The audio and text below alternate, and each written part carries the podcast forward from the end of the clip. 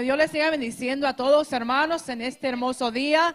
Démosle alabanza al Señor. Dios es bueno. Cristo vive, hermanos. Sabiendo, hermanos, que si hoy nos pudimos levantar, eso se lo debemos al Señor. Gracias a su fidelidad para con nosotros y que nos concede un día más de vida. Estamos viendo, pues, en esta mañana, en la palabra del Señor, con un tema que tiene la enseñanza, manifestación de la salvación universal. Y tenemos ya ahí el libro del profeta Isaías, su capítulo 49. Empezamos a leer desde el verso 5.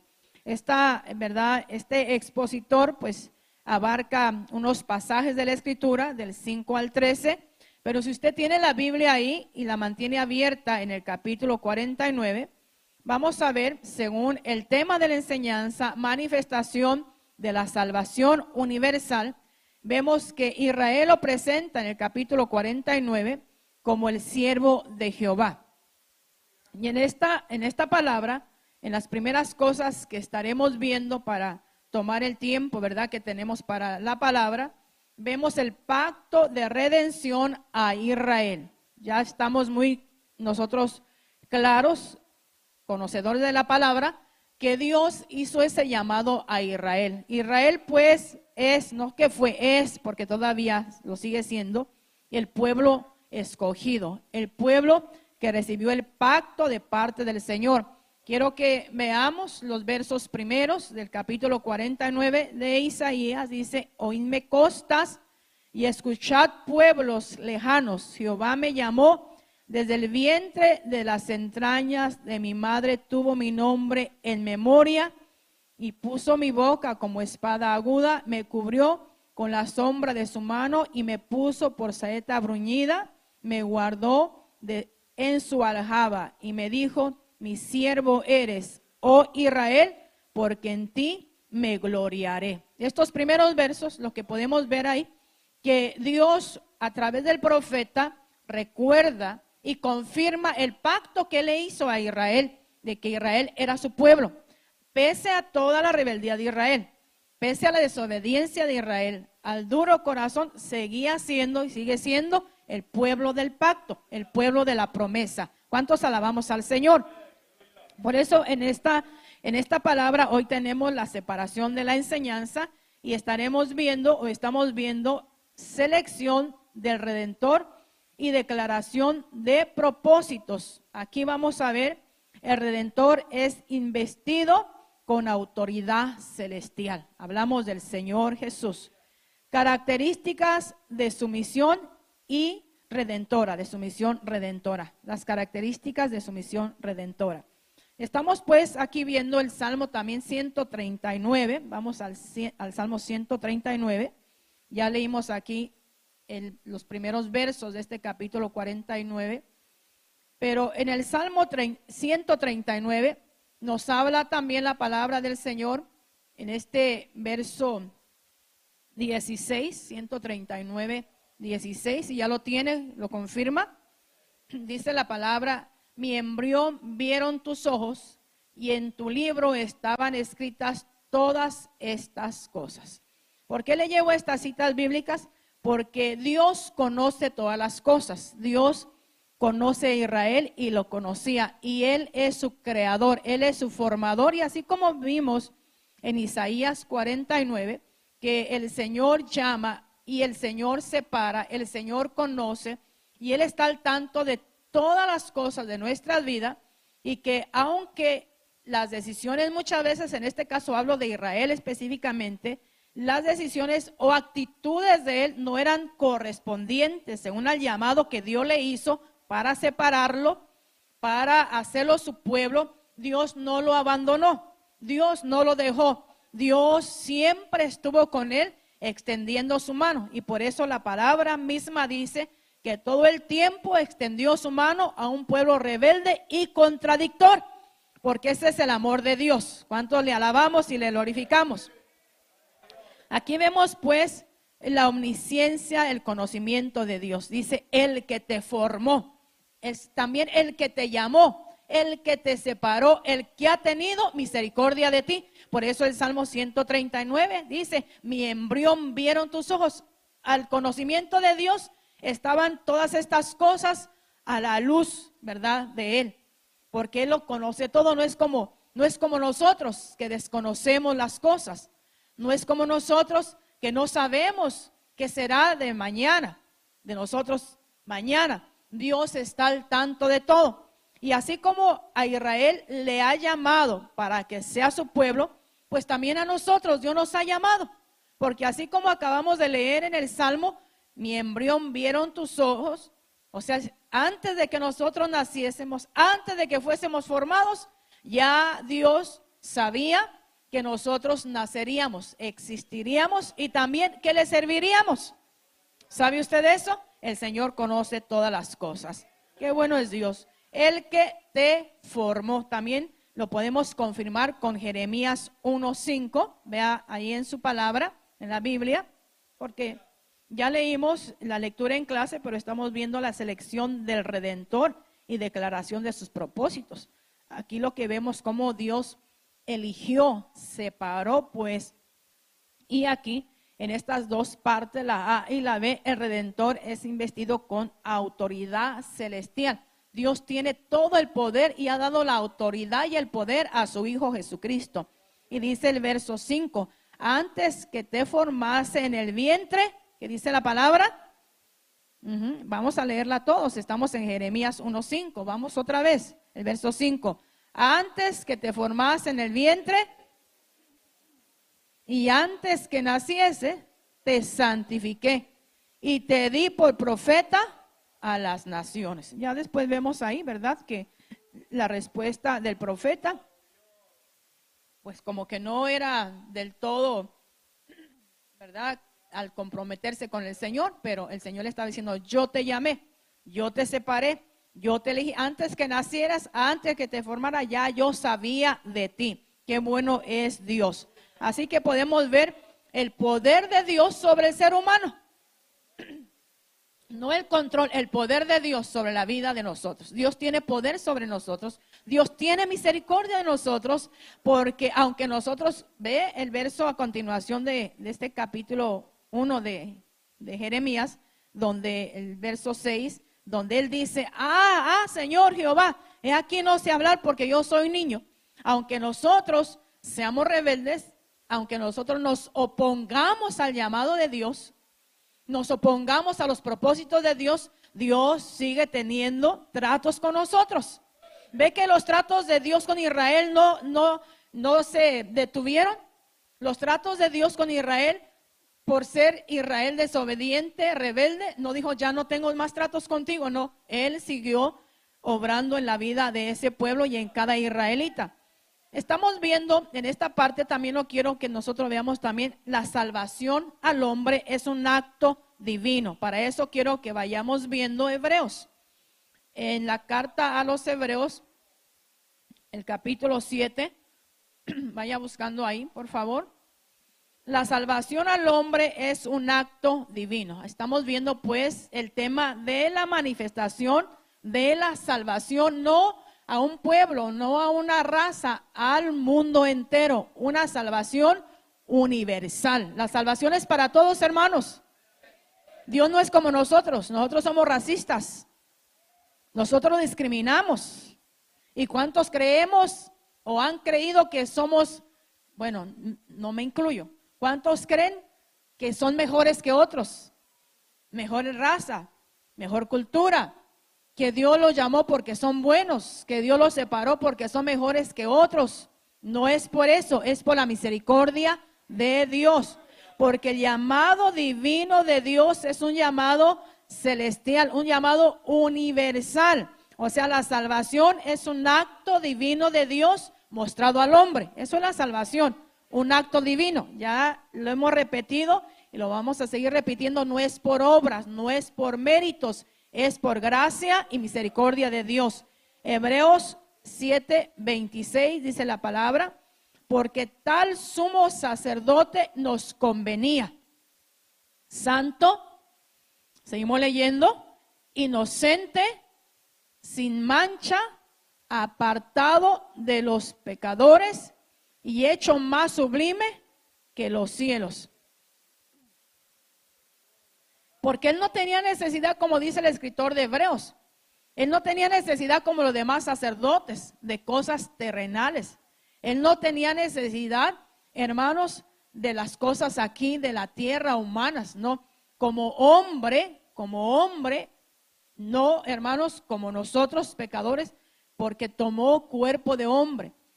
Él era un ser divino, pero vino en cuerpo de hombre para mostrar su amor, porque solamente de esa manera Dios podía redimir al hombre, haciéndose humano, dejando la divinidad, dejando el cielo, viniendo a la tierra, tomando forma de hombre. Tuvo que nacer de una mujer, tuvo que crecer, tuvo una niñez, tuvo una adolescencia, todo esto.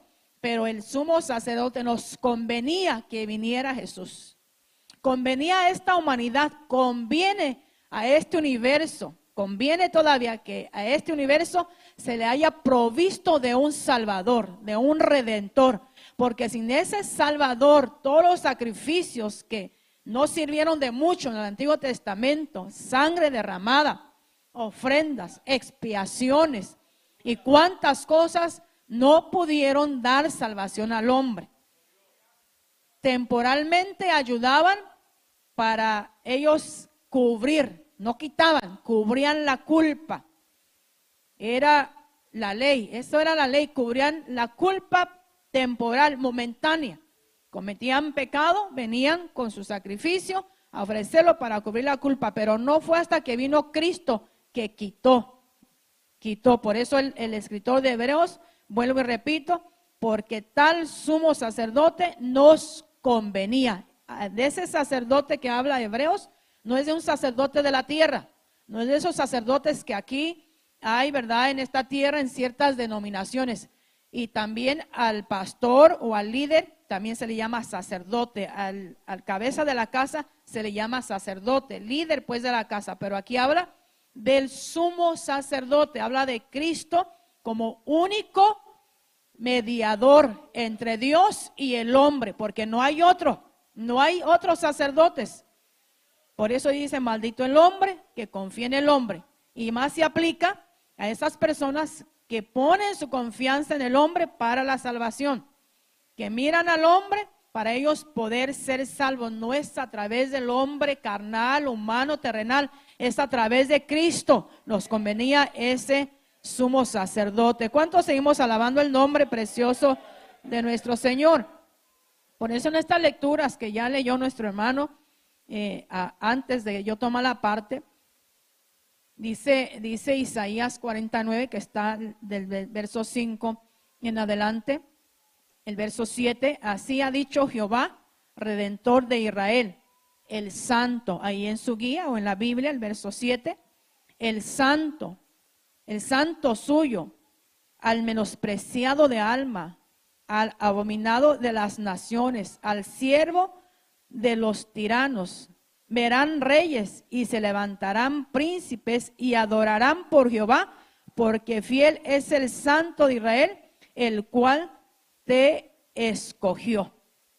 Tenemos otras referencias bíblicas donde el Señor en el Nuevo Testamento también hemos hecho ya mención de ellas, donde, ¿verdad? Nos dice, este es mi Hijo amado en quien tengo complacencia. ¿Cómo no vamos a alabar al Señor, hermanos? ¿Cómo, ¿Cómo vamos a llegar a la casa del Señor así, hermanos? Pues con una actitud de desagrado, con una actitud de poca de poca reverencia ante la majestad de Dios. Si Dios es bueno y ha sido bueno y merece la alabanza de su iglesia, los que estamos aquí y que los que en el mundo entero han conocido esa misericordia y ese favor, le alabamos, hermano.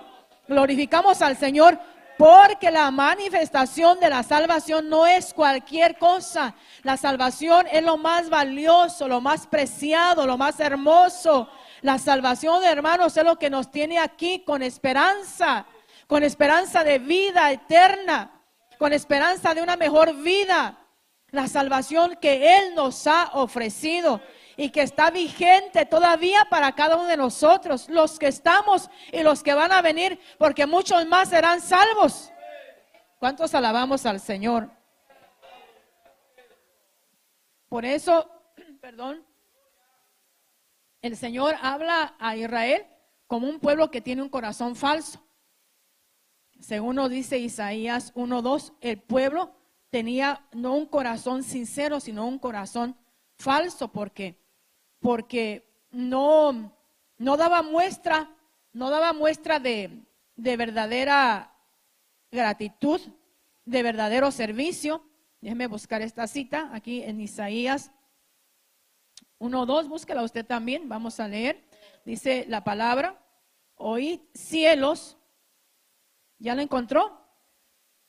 Y escucha tú tierra, porque habla Jehová, crié hijos y los engrandecí, y ellos se rebelaron contra mí. Y ya bien dice, el buey conoce a su dueño, el asno, el pesebre de su señor, Israel no entiende, mi pueblo no tiene conocimiento.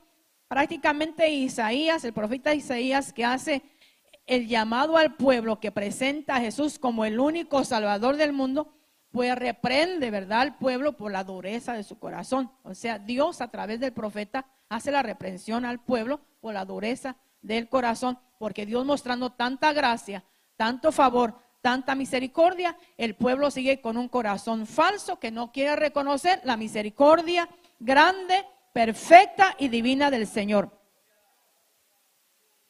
Y para cerrar esta parte, no les voy a leer porque es una cita que conocen, que es en la cita en el Nuevo Testamento de Marcos 16, 15. La salvación no es un acto exclusivo para ciertas personas o para X personas. La salvación, que es para todo el mundo y no solamente aún para Israel, como ellos creían. Lo encontramos en Marcos 16, eh, 15, donde el Señor da un mandato, le dicen la encomienda también, ir por todo el mundo, ve, que no dice, vayan a Israel, como creía el apóstol Pedro. No, Señor, ¿cómo? No puede ser. Nada, nada pecaminoso, nada inmundo ha entrado por mi boca, no. Israel creía que él era, él era el pueblo exclusivo, que aparte de él no había nadie más. Nadie más tenía oportunidad, nadie más podía ser parte de ellos, nadie más podía tener salvación y lo encontramos este ejemplo claro en el apóstol Pedro. No, Señor. Y dice la palabra en, el libro, en el Nuevo Testamento, los hechos, por ejemplo, dice, tú sabes cuál abominable es para un judío acercarse a un gentil o aceptar a un gentil, esto, esto es despreciable, esto es abominable, esto no, no está en la ley, esto no es parte, ¿verdad?, del, del, pueblo del Señor. ¿Y qué le dice el Señor, hablando el ejemplo que le pone a Pedro? A lo que yo limpié, ¿ve? A lo que yo limpié, no lo llames inmundo, no lo llames impuro. Y se aplica a muchas cosas. En este caso, a los gentiles que somos todos nosotros que si el Señor tuvo misericordia de nosotros, aunque a Israel le costara trabajo aceptarlo, es así, porque Dios tuvo misericordia. Y aunque todavía a algunos les cueste trabajo aceptar que podemos ser salvos y que somos parte del pacto de la promesa hecho a Abraham, es así. Se aplica también en el aspecto de que algunos creemos o nos creemos mejores que otros. Dios no puede salvar a ese. ¿Cómo Dios será capaz de perdonar esto? ¿Será que Dios perdonará la maldad de esta persona? ¿Será que Dios perdonará la maldad de, esta gente? Pues si la persona se arrepiente, dice la palabra, Dios tiene misericordia de ellos. La Biblia solamente nos enseña de un pecado que no es perdonado.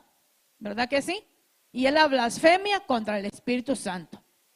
Pero después de ahí, hermano, borracho empedernido, maldiciente, inmoral, lo que sea, hermanos, que tiene toda una vida, dice, desde que nací fui practicante de hechicería, de brujería, fui santero, fui adivino, quizás hasta satanista. Si esa persona llega a abrir los ojos y conocer la misericordia del Señor, abrir su corazón y abrazar la gracia de Dios, mire hermano, no hay cadena atadura que Dios no pueda romper impureza que Dios no pueda lavar. Si tus pecados fueren rojos como el carmesí, ¿usted ve lo que nos dice el mismo profeta? Si tus pecados fueran así, fueran así, vendrán a ser Y Dios sigue llamando y Dios llama. Así que este mensaje es un mensaje evangelístico, pero también para la iglesia, que la iglesia no se olvide que en Dios hemos alcanzado su gracia. Hemos alcanzado la salvación, que a Dios le debemos lo que somos y la salvación que hoy quizá no la valoramos porque pensamos, ay, soy salvo, pues Dios tuvo misericordia de mí, porque mis padres eran salvos, porque vengo de una familia cristiana, porque pues yo no soy persona tan mala, me crié en la iglesia, yo no he conocido mundo, qué bueno por eso, gloria a Dios. Pero no crea que es por eso, por, únicamente por eso, porque muchos han nacido en el Evangelio, muchos tienen familiares, abuelos, tatarabuelos, todo, toda, las, toda la descendencia pasada eh, con conocimiento de la palabra, pero hay quienes no quieren. No quiere y, y, dice, ellos son, pero yo no voy a hacer. Ellos son cristianos, pero yo no voy a hacer. Ellos sirven o ellos son evangélicos, pero yo no. Yo quiero mundo, yo quiero otra vida. Y se rebelan contra Dios y cuando la persona se revela en contra del Dios y de su misericordia y no quiere saber nada de Dios, y no está dispuesto a que Dios trate con él o con ellos, pues Dios los deja, porque Dios quiere tratar, pero no es que Dios los abandonó, está ahí. le dice Dios, pues aquí estoy. No quieres mi salvación, no quieres mi perdón, pues tu perdón se te extenderá hasta los, hasta los días que te deje de vida aquí. Voy a tener siempre misericordia de ti. Y si en ese camino oscuro, turbio, la persona quien sea reconoce esa misericordia y la busca, pues así como el hijo pródigo, así como ese ejemplo que el Señor nos da del hijo pródigo, que ese padre estaba ahí, hermanos, y cuando vio a ese muchacho andrajoso, maloliente, apestoso, pues, que se fue hasta lo más bajo, usted ve, hasta lo peor, allá con los cerdos, a querer comer la comida de esos animales, que para el pueblo judío también era un animal inmundo. Y él no se suponía que estuviera allá. O sea, el peor trabajo no es porque era sucio, era porque eran cerdos. Y el cerdo en la Biblia estaba considerado como un animal inmundo, que ni siquiera lo podían comer. Entonces allá se fue, a lo, a lo más bajo, pues la Biblia lo presenta como a lo más bajo, pero allá donde él estaba, en lo más bajo, en lo más sucio, allá reconoció su error, su falta, su desobediencia, su pecado. Y ahí él dijo, regresaré, regresaré a mi padre. ¿Y qué hizo el padre cuando lo vio? Se gozó, hermanos, se alegró y dijo, qué bueno que vino, traigan el anillo, traigan el vestido, preparen banquete, maten al animal más gordo, porque es momento de hacer fiesta. ¿Y qué dice la palabra? Que hay fiesta en el cielo cuando un pecador se arrepiente. Y hoy la, gente se arrepiente, se reconcilia y nosotros allá estamos, ay, ¿para qué pasó al frente? Ahora van a hacer todavía una oración por él, yo ya me quería ir. No, hermano, es un momento tan importante, tan valioso, porque es una alma, no es una vida, es una alma rescatada de la llama del infierno para venir al reino del Señor.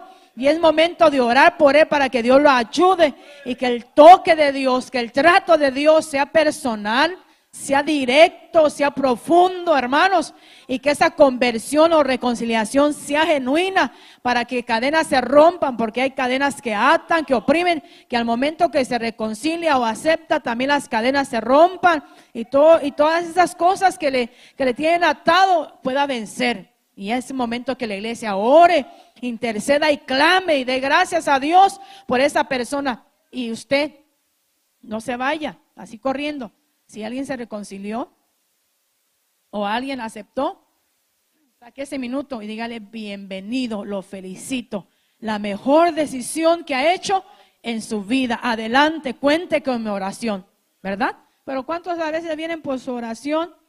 ¿Y cuánto les cuesta venir acá? Para buscar el arrepentimiento, para buscar el perdón, perdón. Vienen acá arrepentidos, buscando el perdón, buscando el apoyo de, de la iglesia, eh, la oración. Y, se van y, no, no, hay quien le dé esa importancia. Eso es importante, hermanos. Bueno, ¿cuántos seguimos alabando al Señor? Dele una alabanza a Dios. Bendito el Señor. Hay otra parte, la parte, la parte 2, el costo moral de nuestra salvación. Y ya leímos Isaías 49, 7, los versos en adelante. Aquí estamos viendo la humillación como instrumento de redención. También la participación divina en la salvación universal. La participación divina en la salvación universal. Y estaba hablando también, no quiero dejar esta otra parte, que esto se aplica también, cuando digo a todo el mundo, que la salvación es para todo el mundo, también se aplica para nosotros cuando creemos, perdón hermanos, y, y sí los hay, cuando creemos, y digo que sí los hay en las iglesias, personas que se creen pues más justas que otras, también se aplica a nosotros, que nosotros estemos claros que no somos mejores que nadie en cuanto a la salvación. Usted puede secularmente tener eh, pues mejor educación y eso ha hecho una diferencia y seguirá haciendo una diferencia en la vida de usted en, todas las, en todos los aspectos. Mejor vida, mejor salario, otro nivel de vida. Ahí, así, ahí hay una diferencia en el mundo, ¿no? Y habrá diferencia en cómo usted viste y lo que usted come porque está mejor, vive mejor, gana mejor. Pero en cuanto a la salvación, cuando venimos aquí a reconocer al Señor, aquí no hay abogados. Se le reconoce, no es que, entiéndame, se le reconoce el esfuerzo, el título, pero cuando hablo de esto, hablo de que aquí no hay abogados, aquí no, eh, aquí no vale pues el título, aquí no se mide o no se le da la importancia a la persona por el título que tiene, la educación que tiene, el dinero que tiene, los negocios o las empresas que maneja o los bienes seculares o terrenales que tenga. Aquí el valor a las personas no se le da por eso, se le da el valor por el valor que le ha dado Cristo a su vida, porque le ha hecho parte de su pueblo. ¿Cuántos le alaban? En esta parte vemos el pueblo no le recibió. Estamos hablando de Israel. Juan 1.1, y no le voy a llevar a la cita, pero conocemos esa cita que dice, a los suyos vino y los suyos no le recibieron. ¿Y qué dice? Más a los que le recibieron les dio derecho, o sea, potestad es derecho de ser hijos de Dios. ¿Ve? Es como el padre que adopta. No es hijo biológico, pero que lo adopta. Y pasa a ser participante de todos los privilegios del padre de la casa comen la misma mesa, la misma comida, debe comprarle la misma ropa. Los que hacemos la diferencia somos nosotros. Y los que discriminamos somos nosotros. Y, ya usted sabe, dice las palabras que se usan, el hijastro. Y estas cosas que no debe de ser el hijo, es hijo, porque se adoptó, se aceptó como parte de la familia. Y a veces nosotros cometemos el error. Somos, no es que seamos malintencionados, sino son cosas que a veces no, pensamos que pueden afectar, como errores que se cometen graves, que no nos toca a nosotros cuando un hijo no es hijo biológico, ¿verdad? Y uno se da a la tarea de estar divulgando, estar haciendo, no es que no es hijo de, no es hijo de la pareja, no es que a él lo adoptaron, no es que ellos no son hijos biológicos, no es que él no, él no es hijo de cosas que a nosotros no nos debe de interesar sacar a la luz y hacerlo saber es cosas muy privadas, muy confidenciales, en las cuales uno no debe de meterse. Y uno no debe de hacer esa distinción, esos señalamientos, porque bíblicamente, aún bíblicamente, nosotros no éramos hijos, ¿verdad? Parte del pacto, pero en la misericordia del Señor fuimos adoptados, injertados, como dice la palabra, pero Dios, Dios en su palabra no nos llama, como acabamos de leer, no nos llama como hijos adoptivos, aunque sí lo somos, pero Él dice, a los suyos vino. No le recibieron, pero a los que le recibieron les dio derecho. O sea, los mismos derechos de Israel en cuanto a la salvación los tenemos nosotros. ¿Quieres ser salvo? Dios tiene un lugar para ti. Voy a preparar lugar para vosotros.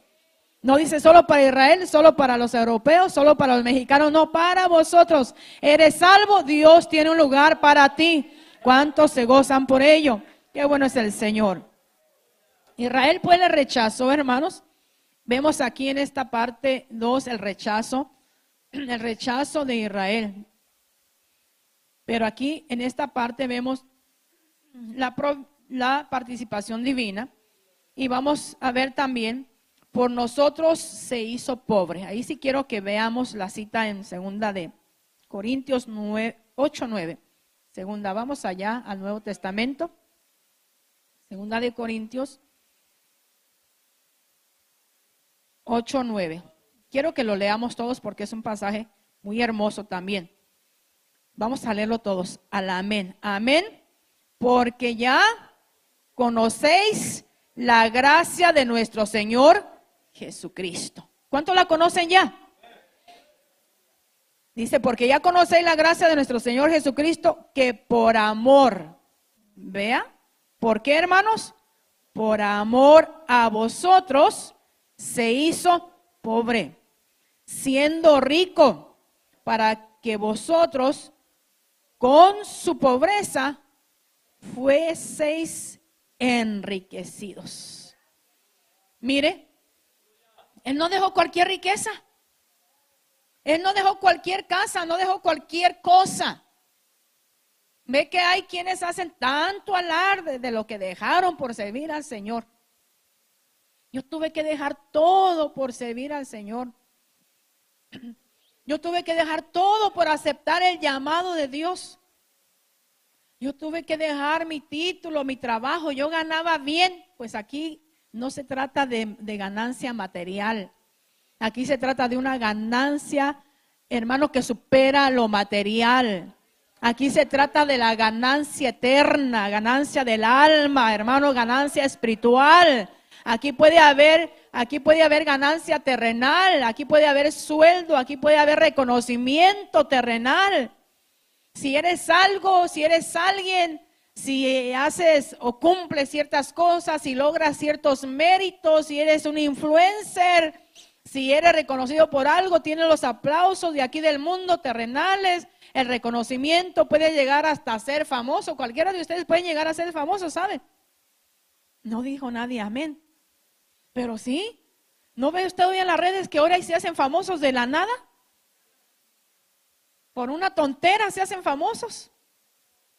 Por un video de un par de minutos, de un minuto, que suben a las redes se hacen famosos y, ya los quieren conocer y ya los empiezan a contratar agencias, compañías, porque ya tienen seguidores, no miles, millones de seguidores por algo y de la noche a la mañana se hicieron famosos.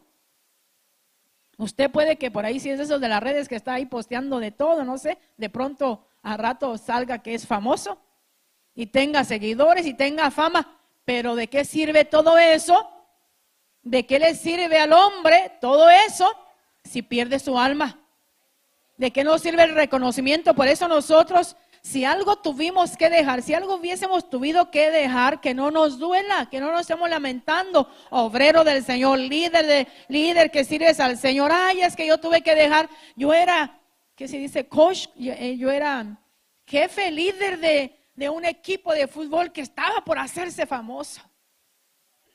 Ya casi éramos famosos. Lo dejé y por el Evangelio, porque Dios me llamó, pues vale más la salvación que lo que éramos allá. Vale más eso. Ay, que yo dejé esto por, por servir al Señor. Gloria a Dios. Algo hay que dejar, hermanos. Pues uno en el mundo a veces adquiere cosas, ¿no? Pero si hay cosas que se tienen que dejar por servir a Dios, hay que dejarlas. Otras no se tienen que dejar, pues usted puede seguir con su trabajo después que no le afecte su servicio al Señor ni su comunión con Dios, depende del trabajo. Si es trabajo de un bar que vende licor, pues ya es otra cosa.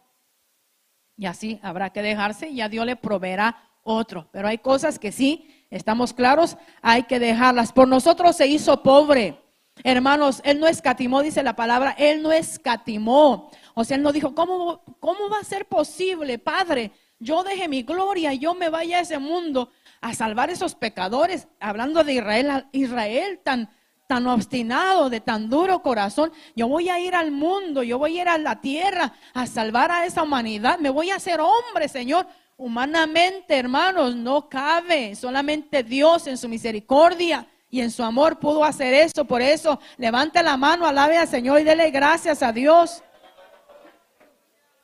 Déjole gracias a Dios, gracias Señor por esa inmensa e inmerecida salvación. Quiero ir a Éxodo capítulo 3, verso 7, porque dice, por nosotros se hizo, por nosotros se hizo pobre, lo dejó todo, hermanos. No se puede comparar, igualar lo que el Señor hizo, verso 7, Éxodo 3, 7, a lo que nosotros dejamos acá, en nada. Hablo del llamado que Dios hace a Moisés y leo este, esta cita. Dice, dijo luego Jehová, bien he visto la aflicción de mi pueblo que está en Egipto y he oído su clamor a causa de sus exactores pues he conocido sus angustias. Y usted dirá que tiene que ver, sí, tiene que ver mucho, porque al saber Dios el dolor de ellos y al escuchar el clamor de ellos, le habla a Moisés, yo he oído el clamor de mi pueblo, he visto su aflicción de sus exactores, pues he conocido sus angustias y Dios conociendo las angustias del pueblo de Dios en ese, en ese pueblo pagano, en ese pueblo idólatra. El pueblo estaba cansado, hermano, de esa esclavitud y necesitaba un libertador, necesitaba un salvador, alguien que lo rescatara de esa esclavitud. Dios llama a Moisés y a Moisés le costó trabajo entender que él era la persona que Dios había llamado para que fuera el intermediario el que iba a ayudar a ese pueblo a salir de esa esclavitud. Y por eso nosotros, así como Moisés, hermano, tuvo que entender el propósito, el plan de Dios hacia ese pueblo, nosotros también debemos entender que Dios, mirando la necesidad del hombre, tuvo que hacerse ya no de un Moisés, sino de Jesús nuestro Señor. A Dios sea toda la gloria. Vamos a la, a la tercera parte. En esta parte quisiéramos volver a a leer algunos versos. Y vamos a leer desde el verso 8. Vamos a leerlo todos los varones. Pueden hacerme el favor todos los varones, verso 8. Y van a leer hasta el verso 10. 8 al 10. Amén.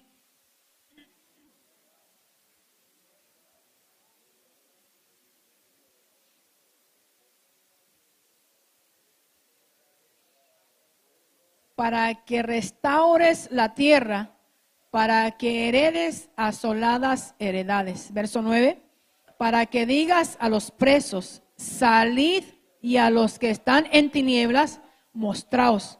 En los caminos serán apacentados y en todas las alturas tendrán sus pasos. Verso 10, no tendrán hambre ni sed, ni calor, ni el sol los afligirá, porque el que tiene de ellos misericordia, los guiará y los conducirá a manantiales de agua. Y yo termino leyendo el verso 11, y convertiré en caminos todos mis montes y mis calzadas serán levantadas.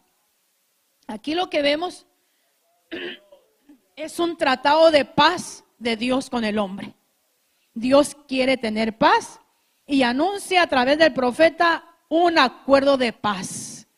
Y aquí acabamos de leer unos versos hermosos, muy edificantes, para que digas a los presos. Y no habla de los presos físicos, habla de los presos espirituales. Aquellos que no han podido salir de sus cadenas, de sus cárceles espirituales. Para que digas a esos presos, salid. Y a los que están en tinieblas, muéstrense, porque yo hago un tratado de paz con ustedes Dios y el hombre, hermanos, Dios siempre ha querido, quiere y quedará el bienestar del hombre. Dios siempre ha querido nuestro bienestar y no quiere y no y él ha hecho todo de que nadie esté bajo esa opresión de oscuridad, bajo esa opresión de cadenas y ha provisto todo lo necesario, por eso el tema de la salvación, ha provisto todo lo necesario para que nadie continúe más bajo cadena, bajo opresión, bajo oscuridad. Los que están en la oscuridad salgan a la luz. Él es la luz, yo soy la luz, yo soy la verdad, yo soy la vida. No tiene por qué continuar en esa oscuridad. No tiene por qué continuar en esas tinieblas. Dios es luz y Él quiere traer al mundo que está en tinieblas a luz. Por eso dice, el pueblo asentado en tinieblas vio gran luz. Luz le resplandeció y cuando nosotros estamos en esas tinieblas también que creíamos no había esperanza, no había solución, no había manera de nosotros ser salvos. Y cuántos, como yo mencioné en una ocasión a Martín Lutero, que se sentía cada vez peor y más miserable y entre más se acercaba a la religión, más lejos se sentía de Dios y más miserable y perdido hasta que a través de la escritura, la palabra del Señor, se encontró con pasajes de la palabra que habla por gracia, sois salvos. Y esto no de vosotros, pues es don de Dios. Y ahí su vida fue transformada y tenemos al gran reformador de la iglesia popular. Dios es luz y las naciones, hermano, deben de andar en esa luz. Dios rompe cadenas. Tengo la cita de Hebreos, ya terminamos, deme unos minutos, que nos tenemos todavía unos minutos. Vamos a, perdón, Isaías 9.2 y después vamos a Hebreos 2, 14 al 15. Y ya dice esa cita que les acabo de mencionar, pero eso es para confirmar que lo que eh, hablamos pues son pasajes que la palabra nos aporta. El pueblo que andaba en tinieblas vio gran luz. Isaías 9:2.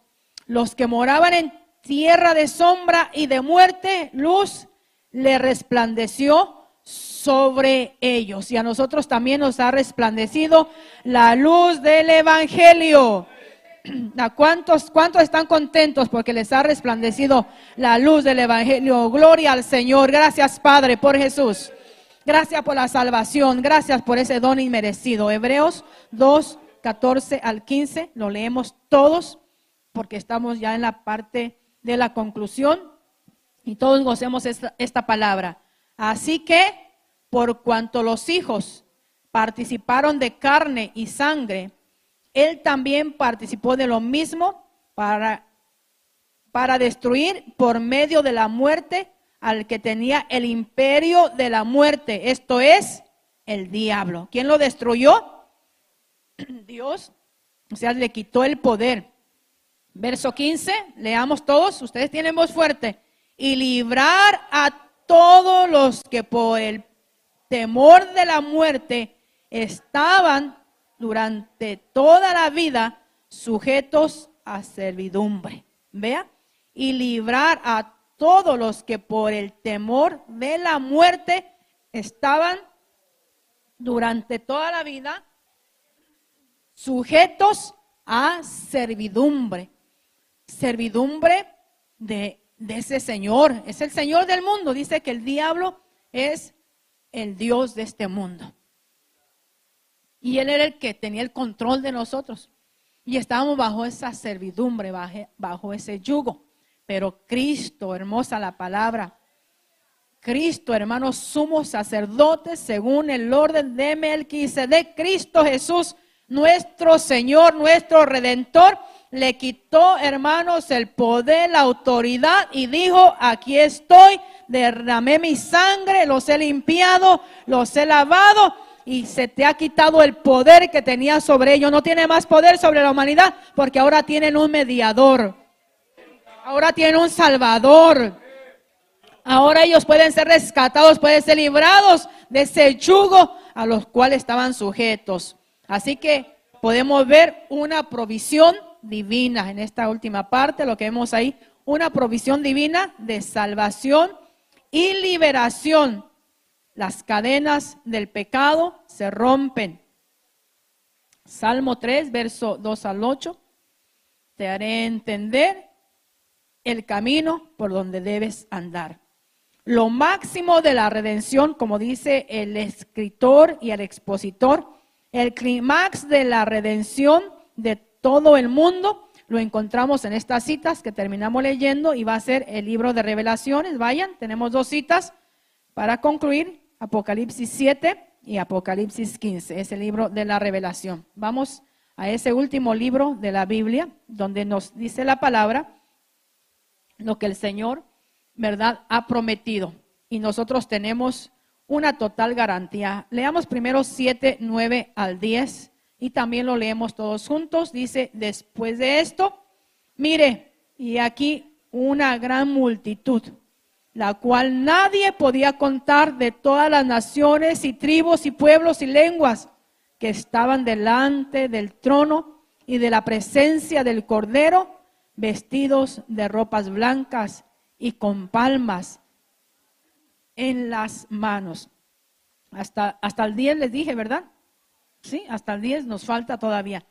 Y clamaban a gran voz diciendo, la salvación pertenece a nuestro Dios que está sentado en el trono y al Cordero. ¿A quién pertenece la salvación? ¿Por qué tiene que la gente estar buscando en otros lados y por qué la gente sigue mintiendo y engañando a personas diciendo que la salvación está en la religión, que la salvación está en Pedro, que la salvación está en María, que la salvación está en los hombres? La salvación pertenece a nuestro Dios. Y los primeros versos que leíamos decía que de toda tribu, de todo pueblo, de toda lengua, de toda nación, habrá orientales, habrá indígenas, Habrá, hermano, de todo, de todo tipo, de todo color, blanco, moreno, amarillo, ojos azules, ojos negros. Hermano, de todo tipo, dice que la gran multitud allá en el cielo, hermanos, es que Dios es bueno. Nosotros miramos y decimos, uy, cuídate de Él. Uy, somos racistas, hermanos. Nos quejamos de que son racistas con nosotros. Pero dígame si los hispanos también no somos racistas. Pero qué bueno es el Señor. Si fuera el Señor como nosotros, pues ya no fuéramos parte de él por muchas razones. vemos 15, 3 al 4 y concluimos y también lo leemos todos juntos para dar gracias al Señor ya de pie. Y cantan el cántico de Moisés. ¿Ya lo encontraron? Sí, bueno, 3 y 4. Vamos a comenzar de nuevo. Y cantan el cántico de Moisés, siervo de Dios, y el cántico del Cordero, diciendo, Grandes y maravillosas son tus obras, Señor Dios Todopoderoso. Justos y verdaderos son tus caminos, Rey de los santos. ¿Quién no te temerá, oh Señor, y glorificará tu nombre? Pues solo tú eres santo, por lo cual todas las naciones vendrán y te adorarán, porque tus juicios se han manifestado. ¿Cuántos alabamos el nombre del Señor, hermanos? Qué preciosa palabra. Que dice que cantaban o cantan o cantaremos el cántico de Moisés y del Cordero. En el cielo hay alabanza y vamos a cantar. Por lo menos aquí tenemos dos alabanzas que vamos a cantar el cántico de Moisés y del Cordero. Y que vamos a decir, grandes y maravillosas son tus obras, Señor. Justos y verdaderos son tus caminos, Rey de los santos. Bendito tu nombre, Padre. Gracias.